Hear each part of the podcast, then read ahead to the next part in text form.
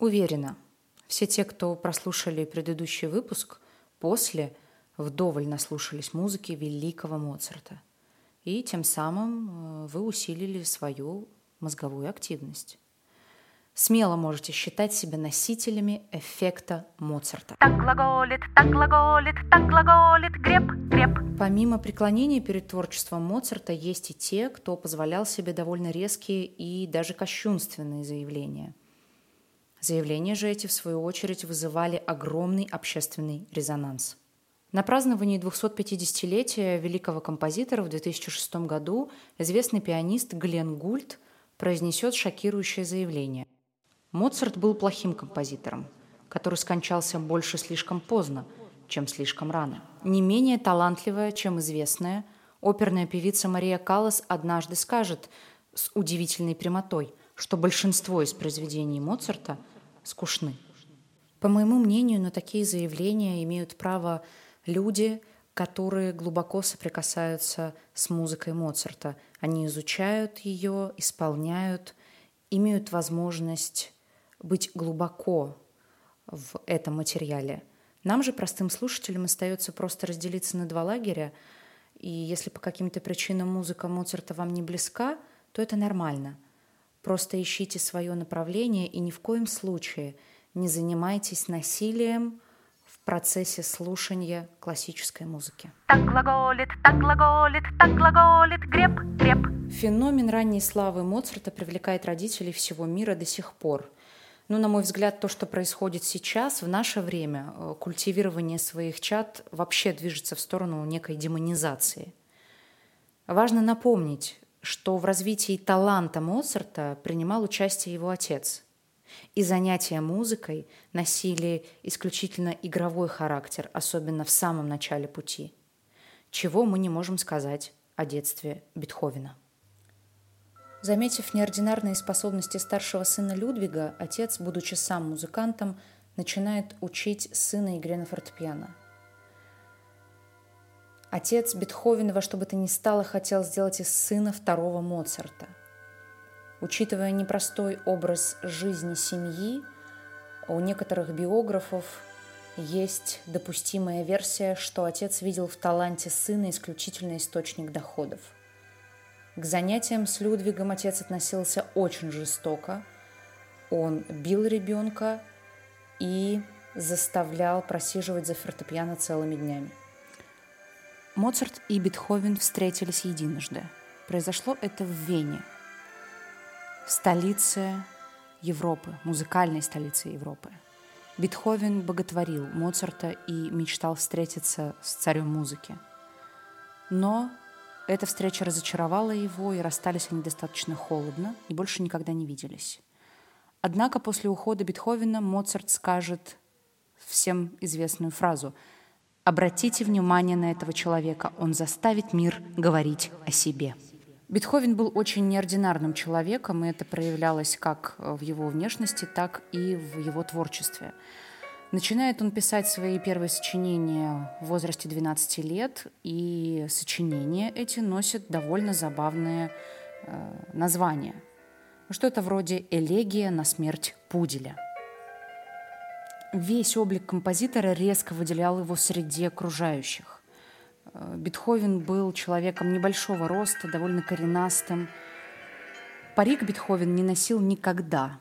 Это очень интересный факт, с которого начинается переломный момент не только э, во внешности всех последующих композиторов, но вот это некоторое бунтарство – которое привнес Бетховен в музыку, стремительность, порывистость.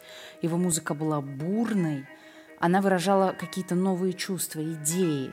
И все это было э, порою очень непонятно, но очень притягивало. 1789 год. Совершается Великая Французская революция – Бетховен проникается идеями свободы, всечеловеческого равенства и братства.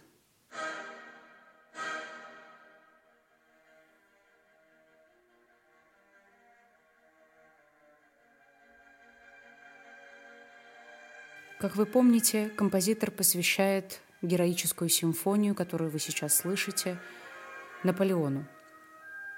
Но дальнейшие действия разочаруют Бетховена, и свое посвящение он уберет, произнеся всем известную фразу «Всего лишь навсего обычный человек».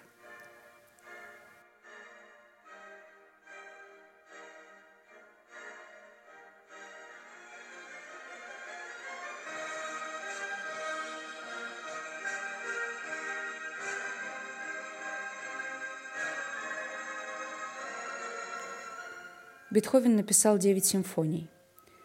Как вы помните, у Моцарта 41 симфония. Бетховен писал произведения дольше по времени и подходил к написанию своих произведений с философской точки зрения. Главный лейтмотив его произведений – это поединок человека с судьбой –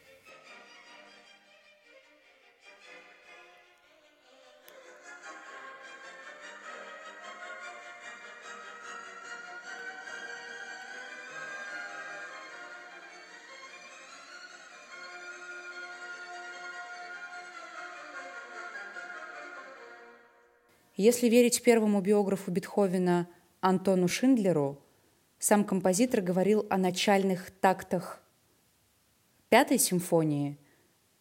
Следующее. Так сама судьба стучится в дверь. Более близкий Бетховену человек, его ученик и друг, композитор Карл Черни, вспомнил, что тему симфонии до минор Бетховену навеял крик лесной птицы. Трагедией жизни Бетховена станет его глухота.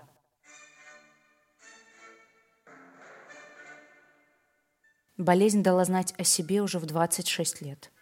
«Мои уши», — пишет он, — «шумят и гудят день и ночь. Я могу сказать, что жизнь моя самая жалкая».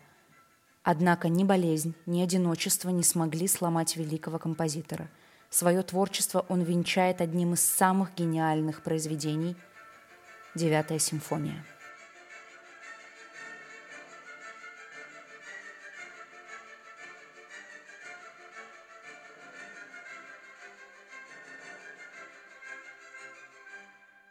Премьера симфонии состоялась 7 мая 1824 года в Вене. Сопровождалась шквалом оваций, которые полностью потерявший слух композитор не мог услышать. До сих пор Симфония является непревзойденным сочинением в истории музыки. А ода к радости на стихи Шиллера стала гимном единой Европы.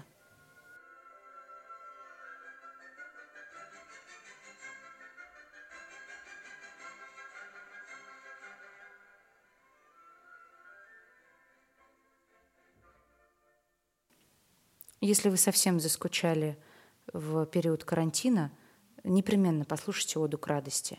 Вы знаете, очень поднимает дух. Так глаголит, так глаголит, так глаголит, греб, греб, постскриптум.